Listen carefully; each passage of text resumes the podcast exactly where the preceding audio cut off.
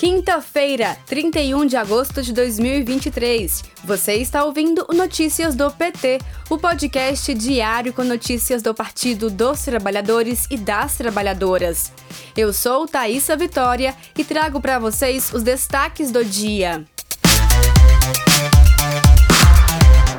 Presidente Lula embarcou nesta manhã para Teresina, no Piauí, onde participa da cerimônia de lançamento do Brasil Sem Fome.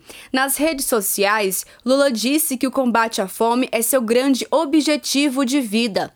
Antes dessa solenidade, Lula participou de cerimônia de anúncio dos empreendimentos do Programa de Aceleração do Crescimento no estado do Piauí.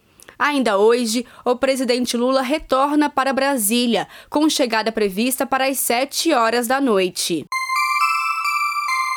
A CPMI do golpe houve nesta quinta-feira, 31 de agosto, o ex-ministro-chefe do Gabinete de Segurança Institucional, General Gonçalves Dias. Ele chefiava o GSI quando as invasões em Brasília aconteceram e deixou o cargo no dia 19 de abril, após a divulgação de vídeos em que ele aparece conversando com invasores do Palácio do Planalto. A convocação de Gonçalves Dias foi objeto de aproximadamente 100 requerimentos. Confira mais informações no podcast Notícias da CPMI do Golpe no Spotify. O Brasil registrou a criação de 142 mil empregos formais em julho. No acumulado do ano, o saldo é de 1 milhão 166 mil 125 empregos com carteira assinada. Assim, o país atingiu 43 milhões de trabalhadores formais no mês passado, maior patamar já registrado na série histórica que tem início em janeiro de 2002. Os resultados constam no balanço do CAGED, Cadastro Geral de Empregados e Desempregados, que o Ministério do Trabalho divulgou nesta quarta-feira, 30 de agosto. Pelas redes sociais, o presidente Lula comemorou a marca histórica ao dizer: Nosso maior objetivo é gerar empregos, para que o pai e a mãe de família possam ter seu sustento e dignidade garantidos.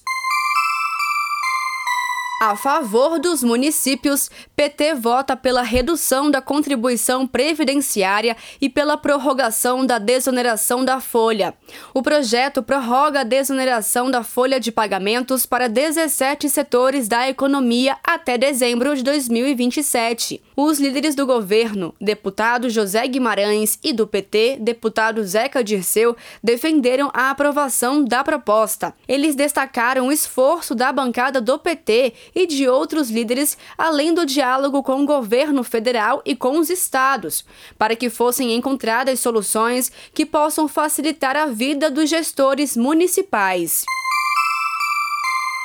Congresso Nacional começa a análise do Orçamento 2024 e do Plano Plurianual. O governo federal enviou nesta quarta-feira, 30 de agosto, as propostas para os próximos quatro anos, inseridas no Plano Plurianual 2024-2027, elaborado de forma participativa. Em solenidade no Palácio do Planalto, o presidente Lula entregou a proposta ao presidente do Congresso, Rodrigo Pacheco, que também preside o Senado. Nesta quinta, 31 de agosto, será a vez de o governo enviar a proposta de lei orçamentária anual para o ano que vem. Este foi Notícias do PT. Ele é diário e está disponível na sua plataforma de áudio preferida. Siga o podcast para receber uma notificação toda vez que sair um novo episódio. Se você gostou, deixe cinco estrelas na avaliação e compartilhe. Você encontra mais notícias como estas no portal do PT em pt.org.br. Muito obrigada pela sua companhia. Até amanhã.